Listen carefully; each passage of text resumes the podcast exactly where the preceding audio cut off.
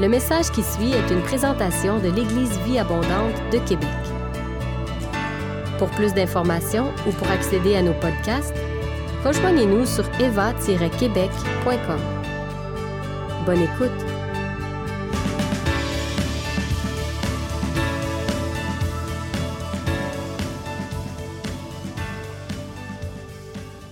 Ici, en ce dimanche euh, de Pâques, nous revisitions ensemble le cœur de notre vie chrétienne, c'est-à-dire la croix et la résurrection.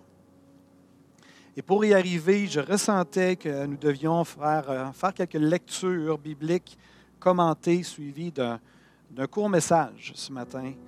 Et je crois que je crois dans l'onction de la parole de Dieu.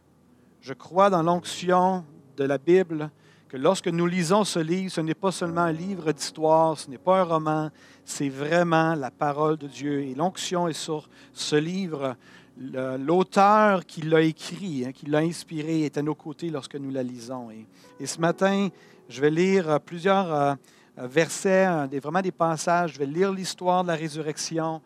Et je prie maintenant, Seigneur, rends ta parole vivante à nos cœurs en ce dimanche matin de Pâques.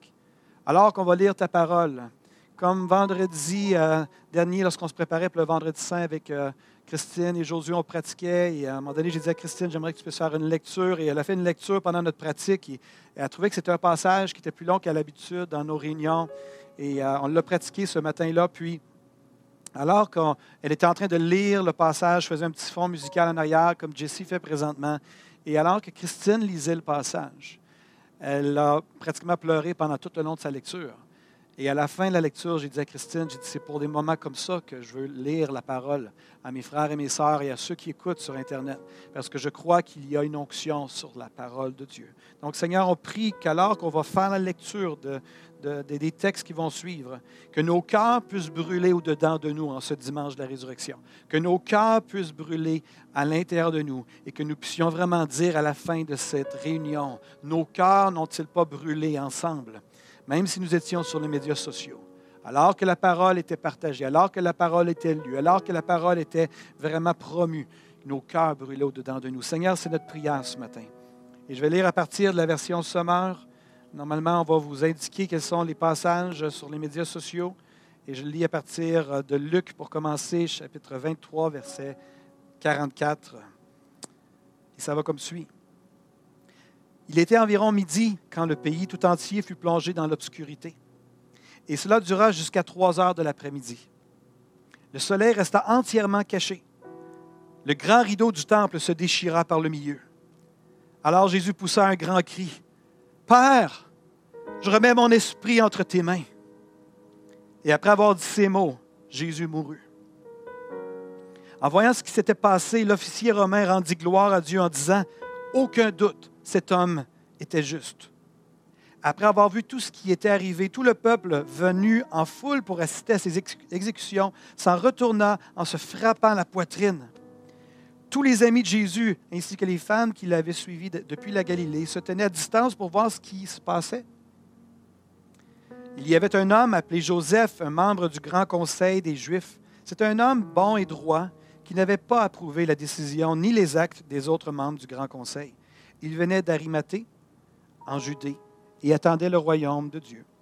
Il alla demander à Pilate le corps de Jésus. Après l'avoir descendu de la croix, il l'enroula dans un drap de lin et le déposa dans un tombeau taillé en plein rocher, où personne n'avait encore été enseveli. C'était le vendredi, avant le début du sabbat. Les femmes qui avaient accompagné Jésus depuis la Galilée suivirent Joseph. Elles regardèrent le tombeau et observèrent comment le corps de Jésus y avait été déposé. Ensuite, elles retournèrent chez elles et préparèrent des huiles aromatiques et des parfums afin de pouvoir l'embaumer après le sabbat. Puis elles observèrent le repos du sabbat comme la loi le prescrit. Le dimanche matin, de très bonne heure, les femmes se rendirent au tombeau en portant les huiles aromatiques qu'elles avaient préparées. Elles découvrirent que la pierre fermant l'entrée du sépulcre avait été roulée à quelque distance de l'ouverture. Elles pénétrèrent à l'intérieur, mais ne trouvèrent pas le corps du Seigneur Jésus. Et tout le monde dit Amen. Pendant qu'elles étaient encore à se demander ce que cela signifiait, deux personnages vêtus d'habits étincelants se tinrent tout à coup devant elles. Elles étaient tout effrayés, baissaient les yeux vers le sol. Ils leur dirent alors, Pourquoi cherchez-vous parmi les morts celui qui est vivant? Il est vraiment vivant. Il n'est plus ici, mais il est ressuscité. Rappelez-vous ce qu'il avait, vous, vous le disait quand il était encore en Galilée. Il faut que le Fils de l'homme soit livré entre les mains des pécheurs, qu'il soit crucifié et qu'il ressuscite le troisième jour. Elles se souvinrent alors des paroles de Jésus. Elles revinrent du tombeau et allèrent tout raconter aux onze, ainsi qu'à tous les autres disciples. C'était Marie de Magdala, Jeanne, Marie la mère de Jacques. Quelques autres femmes qui étaient avec elle portèrent aussi la nouvelle aux apôtres, mais ceux-ci trouvèrent leurs propos absurdes et n'y ajoutèrent pas foi. Pierre, cependant, partit et courut au tombeau. En se penchant, il ne vit que des linges funéraires. Il s'en retourna très étonné de ce qui s'était passé. Le même jour, deux disciples se rendaient à un village nommé Emmaüs, à une douzaine de kilomètres de Jérusalem. Ils s'entretenaient de tous ces événements ensemble. Pendant qu'ils échangeaient ici leurs propos et leurs réflexions, Jésus, Jésus lui-même s'approcha d'eux et les accompagna. Mais leurs yeux étaient incapables de le reconnaître. Jésus leur dit, De quoi discutez-vous en marchant? Ils s'arrêtèrent, l'air attristé. L'un d'eux, nommé Cléopas, lui répondit, Es-tu le seul parmi ceux qui séjournent à Jérusalem qui ne sachent pas ce qui s'est passé ces jours-ci Quoi donc leur demanda-t-il. Ce qui est arrivé à Jésus de Nazareth? C'était un prophète qui agissait et parlait avec puissance devant Dieu et devant tout le peuple. Nos chefs des prêtres et nos dirigeants l'ont livré aux Romains pour le faire condamner à mort et clouer sur une croix. Nous avions espéré qu'il était celui qui devait délivrer Israël. Mais hélas, voilà déjà trois jours que tout cela est arrivé. Il est vrai que quelques femmes de notre groupe nous ont fort étonnés. Elles sont allées au tombeau très tôt ce matin. Elles n'ont pas trouvé son corps et sont venues raconter qu'elles ont vu apparaître des anges qui leur ont assuré qu'il est vivant. Là-dessus, quelques-uns de ceux qui étaient avec nous se sont aussi rendus au tombeau. Ils ont bien trouvé les choses telles que les femmes les ont décrites, mais lui, ils ne l'ont pas vu. Alors Jésus leur dit, Ah, homme sans intelligence, vous êtes bien là à croire tout ce que les prophètes ont annoncé. Le Christ ne devait-il pas souffrir toutes ces choses avant d'entrer dans sa gloire? Alors, commençant par les livres de Moïse, c'est-à-dire les cinq premiers livres de l'Ancien Testament, et parcourant tous ceux des prophètes, Jésus leur expliqua ce qui se rapportait à lui dans toutes les Écritures, c'est-à-dire l'Ancien Testament. Entre-temps, ils arrivèrent près du village où ils se rendaient. Jésus sembla vouloir continuer sa route, mais ils le retinrent avec une insistance en disant, Reste avec nous, reste donc avec nous. Tu vois, le jour baisse et le soir approche, reste avec nous. Alors il entra dans la maison pour rester avec eux. Il se mit à table avec eux, prit le pain, et après avoir prononcé la prière de bénédiction, il le partagea et le leur donna. Alors leurs yeux s'ouvrirent et ils le reconnurent. Mais déjà, il avait disparu. Ils se dirent l'un à l'autre, N'avons-nous pas senti comme un feu dans notre cœur pendant qu'il nous parlait en chemin et qu'il nous expliquait les Écritures? Ils se levèrent sur l'heure et retournèrent à Jérusalem. Ils y trouvèrent les onze réunis avec leurs compagnons. Tous les accueillirent par ces paroles. Le Seigneur est réellement ressuscité. Il s'est montré à Simon, c'est-à-dire à Pierre. Alors les deux disciples racontèrent à leur tour ce qui leur était arrivé en chemin et comment ils avaient reconnu Jésus au moment où il avait partagé le pain. Pendant qu'ils s'entretenaient ainsi, Jésus lui-même se trouva au milieu d'eux et leur dit, La paix soit avec vous. J'aimerais le déclarer à vous aussi qui m'entendez alors que je fais cette lecture. La paix soit avec vous ce matin. Mais ils furent saisis de crainte et d'effroi, croyant voir un esprit, de voir un fantôme. Pourquoi êtes-vous troublés leur dit-il? Pourquoi les doutes envahissent-ils votre cœur? Regardez mes mains. Regardez mes mains. Regardez mes pieds. Reconnaissez que c'est bien moi. Touchez-moi. Regardez-moi. Car un esprit n'a ni chair ni os. Or, vous voyez bien que j'en ai. Tout en disant cela, il leur montra ses mains et ses pieds, mais ils étaient si heureux qu'ils ne parvenaient pas à croire et restaient encore dans l'étonnement. Alors Jésus leur demanda, Avez-vous quelque chose à manger? Avez-vous quelque chose à manger? Ils lui présentèrent un morceau de poisson grillé, et assurément que c'était du tilapia. Il le prit et le mangea sous leurs yeux. pour leur prouver qu'il n'était pas un esprit, qu'il n'était pas un fantôme. Puis Jésus leur dit, voici ce que je vous ai dit quand j'étais encore avec vous. Il faut que s'accomplisse tout ce qui est écrit de moi dans la loi de Moïse, dans les prophètes et dans les psaumes. Là-dessus, Jésus leur ouvrit l'intelligence pour qu'ils comprennent les Écritures. Vous voyez, leur dit-il, les Écritures enseignent que le Messie doit souffrir, qu'il ressuscitera le troisième jour, qu'on annoncera de sa part aux hommes de toutes les nations, en commençant par Jérusalem, qu'ils doivent changer pour obtenir le pardon des péchés. Vous êtes les témoins de ces événements. Quant à moi, j'enverrai bientôt sur vous ce que mon esprit, ce que mon Père vous a promis. Vous donc restez ici dans cette ville, jusqu'à ce que vous soyez revêtus de la puissance d'en haut. Ensuite, Jésus les amena hors de la ville, jusqu'aux environs de Béthanie. Et là, élevant ses mains, il les bénit. Pendant que Jésus les bénissait, il les quitta et fut enlevé au ciel. Quant à eux, après l'avoir adoré, ils retournèrent à Jérusalem, le cœur rempli de joie.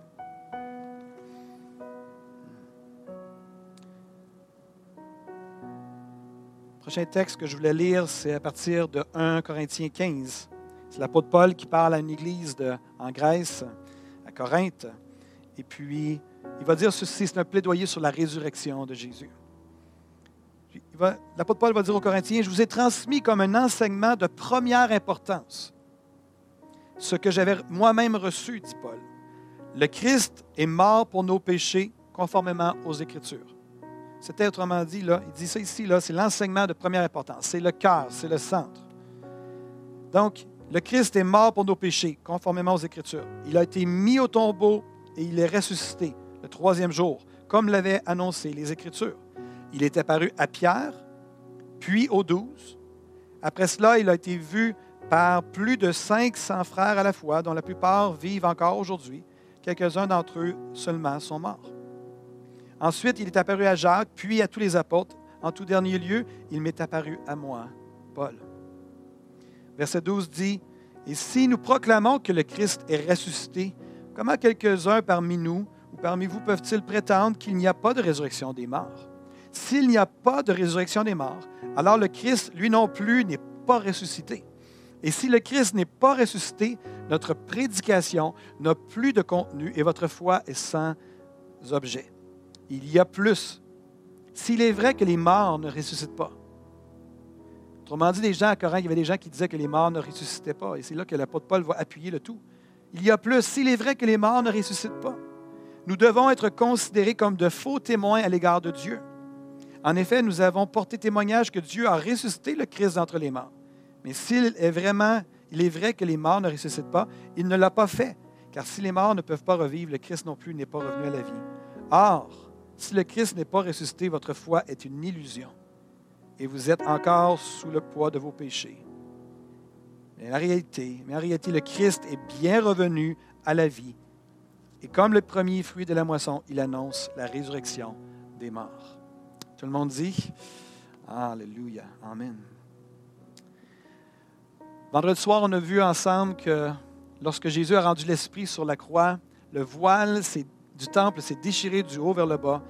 Et à cet instant précis, là où Jésus a rendu l'Esprit, le voile s'est déchiré du haut vers le bas. Symbolisant le fait que quelque chose de majeur venait de se passer. Quelque chose de majeur venait de, bousculer le statu quo à ce moment-là. Et j'aime me poser la question, que s'est-il passé suite à la mort du Seigneur sur la croix? Lorsqu'il a rendu l'Esprit, lorsqu'il a poussé ce dernier cri, qu'il s'est affalé sur la croix, qu'est-ce qui s'est passé? Où est allé l'Esprit de Jésus? J'aime bien imaginer que Jésus est parti de la croix en esprit, est allé lui-même déchirer le temple dans le, le, temple de Jérusalem, déchirer le voile dans le temple de Jérusalem. Peut-être c'était un ange, je ne sais pas, on ne sait pas, ça ne nous est pas mentionné, mais je vous garantis une chose, quand on va être au ciel, moi, ça va être une des questions que je vais poser au Seigneur. Qu'est-ce qui s'est passé entre la mort le vendredi et la résurrection le dimanche? Où l'Esprit de Jésus est-il allé et pour faire quoi? En fait, la Bible en dit plus qu'on pense à ce sujet-là. La Bible nous dit que Jésus est allé dans le lieu très saint, mais non pas le lieu très saint du temple de Jérusalem, mais Jésus est allé dans le lieu très saint, dans le temple qui était dans les lieux célestes. L'Ancien Testament nous enseigne que Moïse avait créé le tabernacle et euh, que le temple aussi avait été euh, évidemment fait avec le, à partir du modèle du tabernacle dans le désert dans l'Ancien Testament. Mais Dieu avait spécifié à Moïse en disant, fais le tabernacle comme le modèle que tu vois présentement, et c'est un modèle qui était dans les cieux. Donc, c'était une représentation terrestre d'une réalité céleste. Et ça nous dit que Jésus est allé dans la réalité céleste. Ça nous dit dans Hébreu 9, verset 11 et 12 et verset 15, Or le Christ est venu en tant que grand prêtre. Donc Jésus est venu en tant que grand prêtre sur cette terre pour nous procurer les biens qu'il nous a désormais acquis. Ça dit que Jésus a traversé un tabernacle plus grand et plus parfait que le sanctuaire terrestre, c'est-à-dire le temple de Jérusalem. Il est rentré dans un tabernacle qui n'a pas été construit par des mains humaines, c'est-à-dire qui n'appartient pas à ce monde qui a été créé ici-bas. Jésus a pénétré une fois pour toutes dans le sanctuaire céleste. Il y a offert non seulement, non pas le sang des boucs et des veaux, mais son propre sang. Donc il est rentré dans le tabernacle céleste avec son propre sang. Et ça dit, il nous a acquis un salut éternel. Voilà pourquoi Jésus est le médiateur d'une alliance nouvelle, afin que ceux et celles qui sont appelés à recevoir l'héritage éternel puissent le recevoir. C'est ce que l'auteur de l'Épître aux Hébreux enseigne dans Hébreux 9, verset 11 jusqu'à 15. Donc, Jésus, après la croix, après avoir rendu l'Esprit, il est monté avec son propre sang au ciel. Et il est rentré dans le lieu très saint, dans un lieu particulièrement dans le tabernacle céleste, avec son sang, pour nous acquérir le salut éternel. Le salut qui fait en sorte qu'on peut naître de nouveau, qu'on peut être rempli de l'Esprit, qu'on peut être transformé, sanctifié, qu'on peut, être vraiment édifié, qu'on peut être dirigé par son esprit. Il nous a acquis ça. Vous savez, l'apôtre Jean, qu'on connaît bien, a été témoin de ce qui s'est passé après la résurrection. Non seulement sur la terre, mais Jean a eu le privilège de savoir aussi, de voir ce qui s'est passé suite à la résurrection dans le ciel. Et comme on sait, Jean est un, un frère, c'est notre frère à nous. Il a écrit euh, plusieurs livres du Nouveau Testament, entre autres son évangile de Jean. Il a écrit les trois épîtres de Jean. Il a écrit, également le livre de l'Apocalypse. Et Jean a eu le privilège de suivre Jésus du début à la fin de son ministère terrestre. Jésus, Jean a suivi Jésus partout.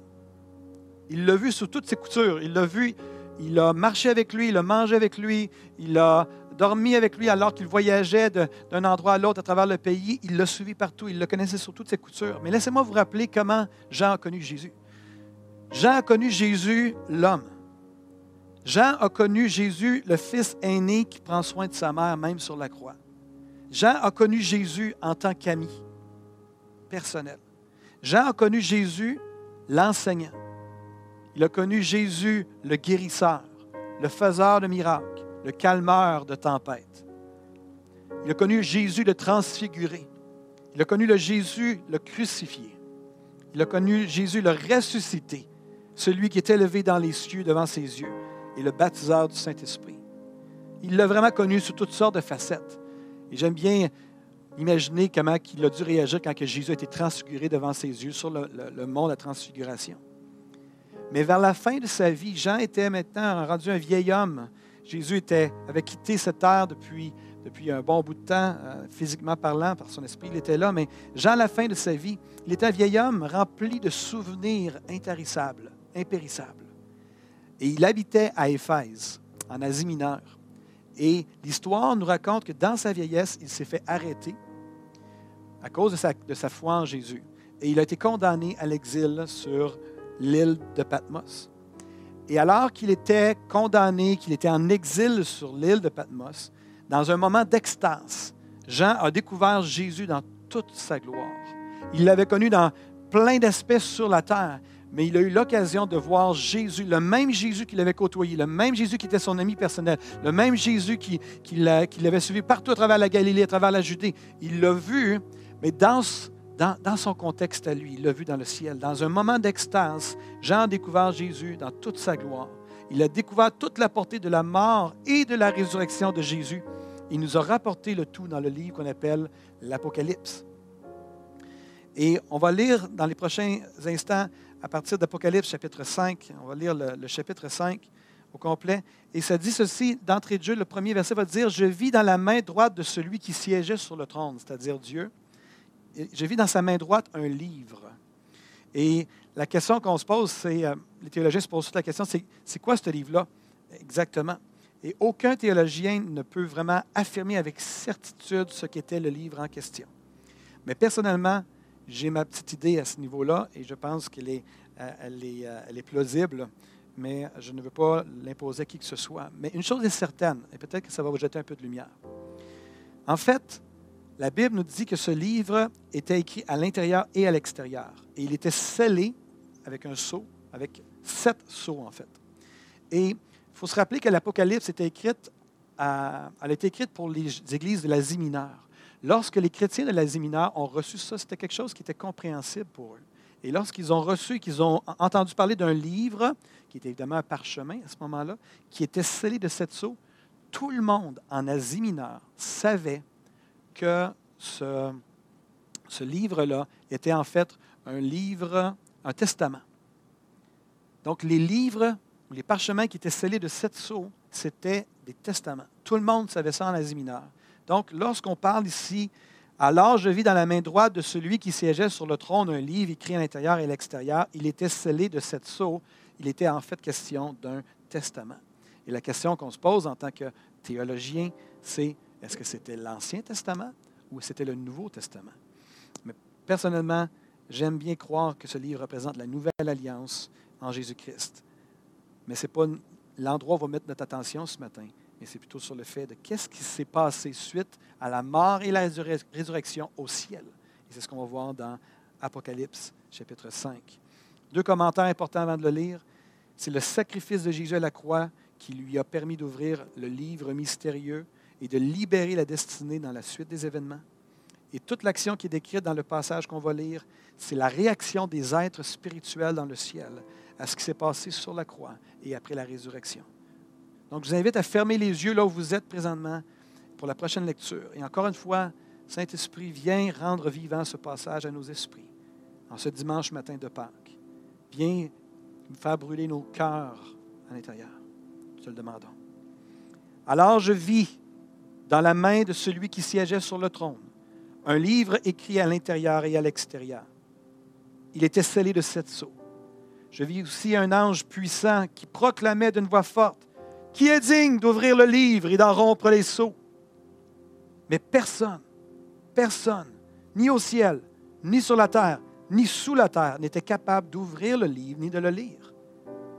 Jean déclare, Je me mis à pleurer abondamment parce qu'on ne trouvait personne qui fût digne d'ouvrir le livre et de le lire. Jean pleurait abondamment dans la révélation parce que Jean aussi savait très bien que c'était un testament. Et lorsqu'on parle d'un testament, on sait qu'il y a des choses qui sont échues en partage à des gens. Mais tant qu'il n'est pas ouvert, qu'il n'est pas lu, les gens n'ont pas accès à ça. Donc Jean pleure sur le fait que les gens n'ont pas accès à l'héritage qui était destiné à travers ce testament-là. Il voulait savoir ce qu'il y avait à l'intérieur de ce testament-là. Alors, pardon, l'un des vieillards me dit, ne pleure pas, Jean. Voici, il a remporté la victoire, le lion de la tribu de Judas, le rejeton de la racine de David, pour ouvrir le livre et ses sept sceaux. Et on est d'accord ici que le rejeton de David, que c'est Jésus lui-même. Donc, permettez-moi de, pour le reste du passage, je vais remplacer l'expression agneau immolé, qui était Jésus, par Jésus. Vous allez voir qu'est-ce que ça donne. Alors je vis au milieu du trône et des quatre êtres vivants et au milieu des vieillards, Jésus qui se tenait debout. Jésus semblait avoir été comme un agneau immolé. Il avait sept cornes et sept yeux qui sont les sept esprits de Dieu envoyés par toute la terre. Et Jésus s'avança pour recevoir le livre de la main droite de celui qui siégeait sur le trône. Lorsqu'il eut pris le livre, les quatre êtres vivants et les 24 vieillards se prosternèrent devant Jésus. Ils avaient chacun une harpe, des coupes d'or remplies d'encens qui représentent les prières de ceux qui appartiennent à Dieu. Et ils chantaient un cantique nouveau. Ils chantaient un nouveau chant. Le ciel a entonné un nouveau cantique. Oui, tu es digne de recevoir le livre et d'en briser les sceaux, car tu as été mis à mort et tu as racheté pour Dieu par ton sang répandu des hommes de toute tribu, de toute langue, de tout peuple et de toutes les nations. Tu as fait d'eux un peuple de rois et de prêtres au service de notre Dieu. Ils régneront sur la terre. Puis je vis et j'entendis la voix d'anges rassemblés en grand nombre autour du trône et des, des êtres vivants et des vieillards. Ils étaient des milliers de milliers et des millions de millions. Ils disaient d'une voix forte, Il est digne, Jésus, de recevoir la puissance, la richesse et la sagesse, la force et l'honneur et la gloire et la louange. Et toutes les créatures dans le ciel, sur la terre, sous la terre et sur la mer, tous les êtres qui peuplent l'univers, je les entendis proclamer à celui qui est sur le trône et à Jésus soit louange, honneur, gloire, puissance pour toute éternité. Les quatre êtres vivants répondaient Amen. Et les vieillards se prosternèrent et adorèrent.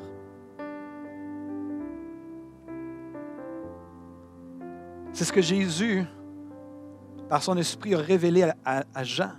Ce qui s'est passé suite à la résurrection. L'agneau immolé, Jésus a été en mesure d'ouvrir une nouvelle page d'histoire dans le ciel pour nous. L'important est de saisir la mort et la résurrection de Jésus a changé les choses même au ciel, pas seulement sur la terre, pas seulement pour nos vies, à, chacun d'entre nous qui sommes ici sur cette terre, mais ça a changé les choses au ciel. Même un nouveau chant a été entonné pour la première fois. Il chantait, tu es digne de recevoir le livre, d'en briser les sceaux, tu as été mis à mort, tu es digne. Ça chantait. Tu as fait d'eux un peuple de rois. Il chantait au ciel, tu as fait des hommes et des femmes sur la terre. Tu as fait d'eux un peuple de rois et de prêtres au service de notre Dieu. Ils régneront sur la terre. Ça, c'est ce que les anges chantaient suite à la résurrection de Christ dans les ciels. Ils ont entonné un chant nouveau. Ils chantaient comme de quoi que l'agneau était venu pour qu'on puisse être vraiment créé comme qu'on puisse devenir un peuple de rois, un peuple de prêtres, et qui non seulement qui sont des, des rois et des prêtres, mais qu'on régnerait sur la terre. C'est les paroles d'un nouveau chant. Des chansons ont été entonnées dans le ciel pour révéler le sens de la croix, le sens de la résurrection. Un nouveau sujet de célébration céleste a résonné par l'intermédiaire d'un chant inspiré. Jésus est venu sur cette terre pour accomplir oui, la loi dans l'Ancien Testament. Oui, les prophéties de l'Ancien Testament, comme on a vu dans Luc 24. Pour accomplir les promesses qu'il avait faites à David et Abraham, comme on a vu dans la série sur les alliances.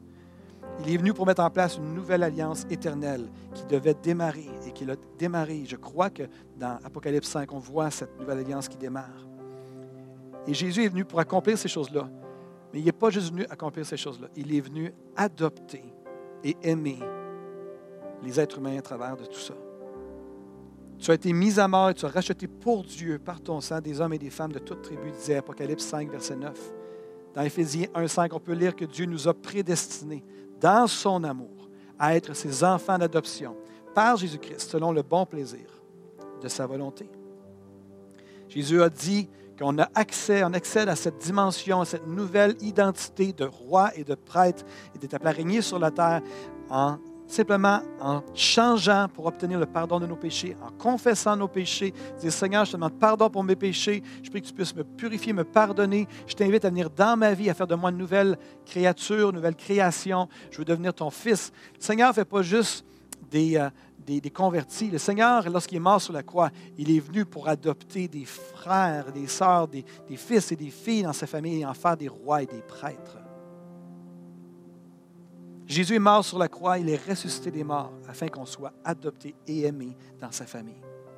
Celui qui a le Fils a la vie. Celui qui n'a pas le Fils n'a pas la vie. Si tu n'as pas Jésus dans ta vie ce matin, laisse-moi te dire, tu n'as pas encore la vie. Ah, tu as la vie physique. Oh, oui, tu as la vie, la, vie euh, la vie humaine. Mais si tu veux avoir la vie surnaturelle de l'esprit, tu dois reconnaître ton péché, venir devant le Seigneur, t'humilier. Comme disait Bertha dans la louange, tu dois mourir à toi-même afin d'avoir la vie du Seigneur Jésus.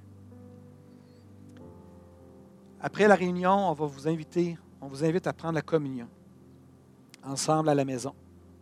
Et on vous a envoyé par courriel vidéo, une deuxième vidéo pour la communion avec Pasteur Michel Robillard. Euh, vous allez également la, voir, le retrouver sur YouTube, dans notre euh, chaîne YouTube. On l'a rendu disponible ce matin.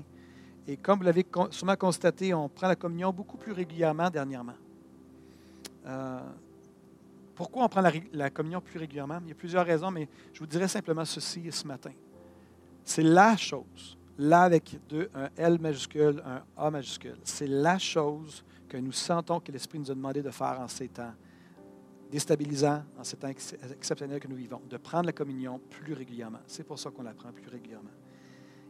Et puisqu'on vous envoie une vidéo à part, libre à vous de, le prendre, de prendre la communion ce matin, de la prendre en famille avec vos enfants.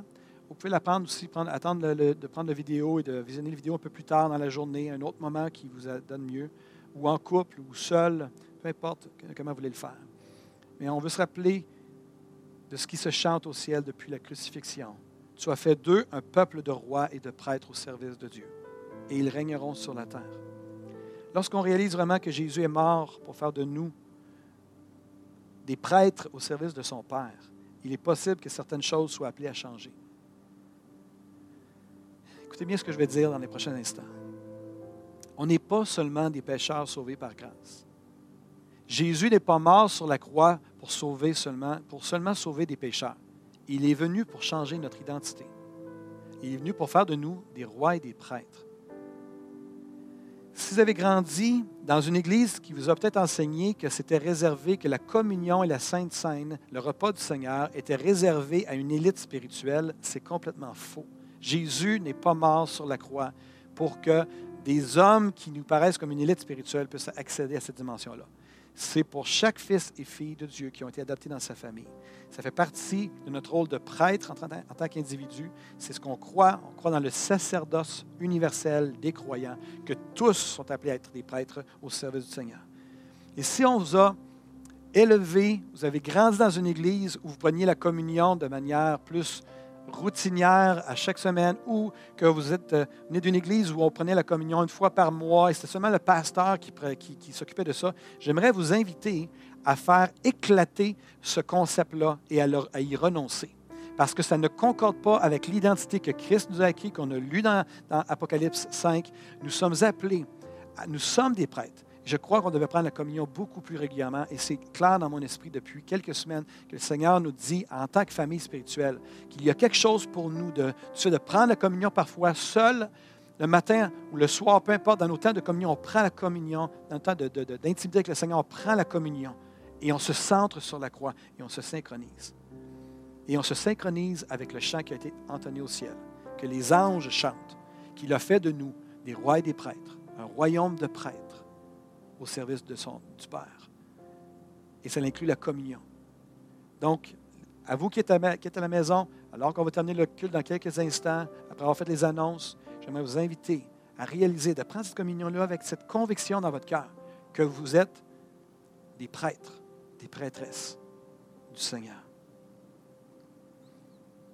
Et je tiens à nous rappeler aussi ce que la Luc nous rapporte dans le livre des Actes en disant, tous les jours d'un commun accord, les disciples de Jésus se trouvaient dans la cour du temple. Ils rompaient le pain dans les maisons. Les gens prenaient la communion, non pas dans l'Église, ils prenaient la communion quand ils étaient plusieurs dans la maison, quand ils étaient en famille. Donc, je vous encourage à prendre la communion régulièrement et d'exercer votre leadership spirituel. Soit dit en passant, j'aimerais vous encourager pendant cette fin de semaine de Pâques de peut-être regarder un, film de circonstances. Hier, on a, réécouté, La résurrection du Christ qui est sur Illico et euh, sur Vidéotron. Je vous encourage à l'écouter. C'est un excellent film à, visionner en ce dimanche de résurrection. Ceci étant dit, j'aimerais faire quelques annonces, puis par la suite, on va vous laisser et euh, prendre la communion pour ceux qui veulent la prendre à ce moment-ci. Donc, euh, quelques annonces rapidement. pour les offrandes, ben, on vous encourage à passer par la nouvelle application mobile pour donner en ligne. Vous pouvez également aller sur le site Internet pour donner en ligne. Vous pouvez euh, donner via aussi euh, euh, des factures au niveau de bancaire. Donc, on vous remercie pour votre fidélité, frères et sœurs. Et on tient à mentionner, alors que je parle d'offrande, qu'on parle d'argent, j'aimerais mentionner aussi que s'il y a des frères et des sœurs qui, éventuellement, en raison de la situation de la COVID-19, si jamais vous perdez votre emploi, nous aimerions que vous nous teniez au courant de cette réalité-là. On aimerait savoir si vous perdez votre emploi.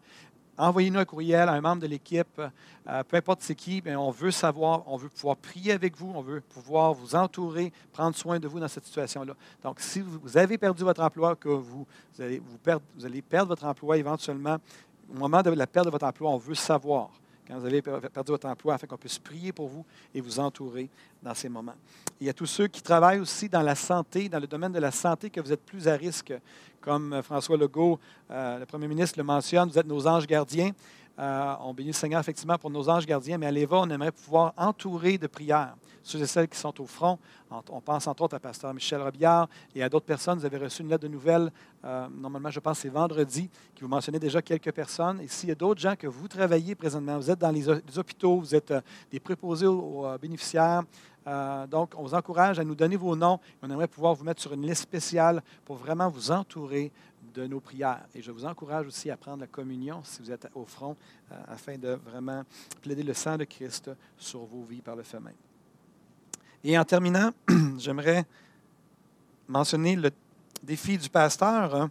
Donc, la semaine dernière, on avait eu un, défi qui nous avait été lancé par le pasteur de la famille, qui était de faire euh, trois sorties de 30 minutes par semaine ou 90 minutes d'activité physique dans, dans, le cours de la semaine.